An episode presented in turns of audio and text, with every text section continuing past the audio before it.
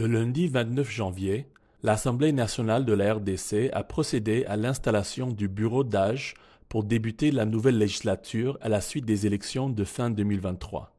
Comment cette nouvelle législature se dessine-t-elle?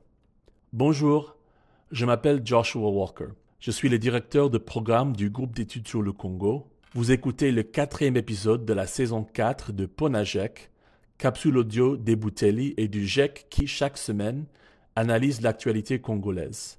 Nous sommes le vendredi 2 février 2024. D'abord, quelques chiffres rassemblés par Talatala, notre baromètre de l'activité parlementaire et du gouvernement. Des 500 circonscriptions électorales, seuls 474 députés sont déjà élus. Les 23 sièges vacants sont ceux des circonscriptions en proie à la violence armée où la CENI n'a pas pu organiser les scrutins. C'est le cas à Massissi Rutshuru, dans la province du Nord Kivu, et Kwamut, dans la province de Mayendombe.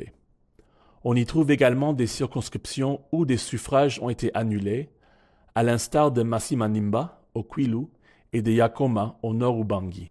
De ces 474, environ 32% sont des députés réélus.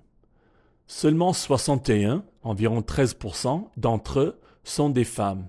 Elles étaient 50 puis 68 grâce aux suppléances lors de la précédente législature de 2019 à 2023. La moyenne d'âge des députés est de 51 ans. Le plus jeune a 26 ans et le plus âgé en a 81. Au-delà de ces chiffres, l'on constate que dans la nouvelle législature, l'Union sacrée de la nation du président Félix Tshisekedi dispose d'une grande majorité. 447 sur les 474 sièges déjà attribués.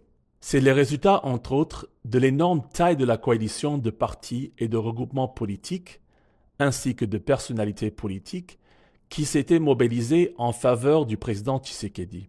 Désormais, ce sont les rapports de force au sein de l'USN et le partage des postes ministériels et autres qui préoccupent les animateurs des différents courants politiques rassemblés autour du président. À commencer par l'Union pour la démocratie et le progrès social, UDPS, parti du président, qui dispose à elle seule d'environ 70 sièges. En incluant les sièges obtenus par la mosaïque de ce parti présidentiel, c'est-à-dire des organisations politiques formées exclusivement pour participer aux élections, l'UDPS affiche plus de 130 députés à son actif.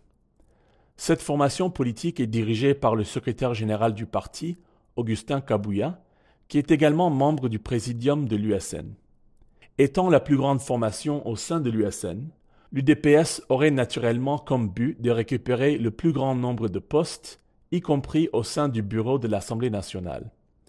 C'est certainement l'une des raisons pour lesquelles une nouvelle coalition au sein de l'USN, Pacte pour un Congo retrouvé, PCR, a été créée et annoncée le 23 janvier, regroupant Vital Kamere, Jean-Lucien Boussa-Tongba, Julien Paloukou et Tony Kankou. Au moment de sa création, cette coalition avait revendiqué 101 députés nationaux, dont 13 du parti politique APO-CM, se sont déjà soustraits pour rejoindre le regroupement UDPS et alliés. Ce jeu de coalition et de revendication de poids relatif au sein de l'Union sacrée est une manifestation d'un phénomène plus large qui est dû au grand nombre de partis et regroupements politiques ayant obtenu des sièges, grâce aux particularités du type de représentation proportionnelle en RDC.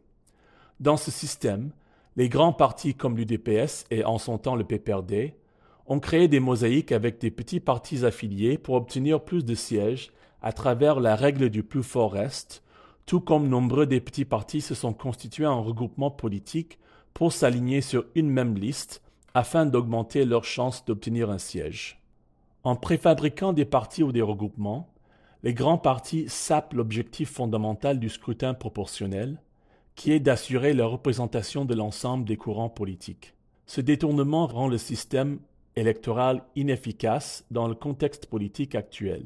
Tout comme avec le Front commun pour le Congo de Joseph Kabila, l'USN constitue un énorme groupe électoral qui est difficile à gérer. Pour remédier à cette situation, une réforme audacieuse est nécessaire.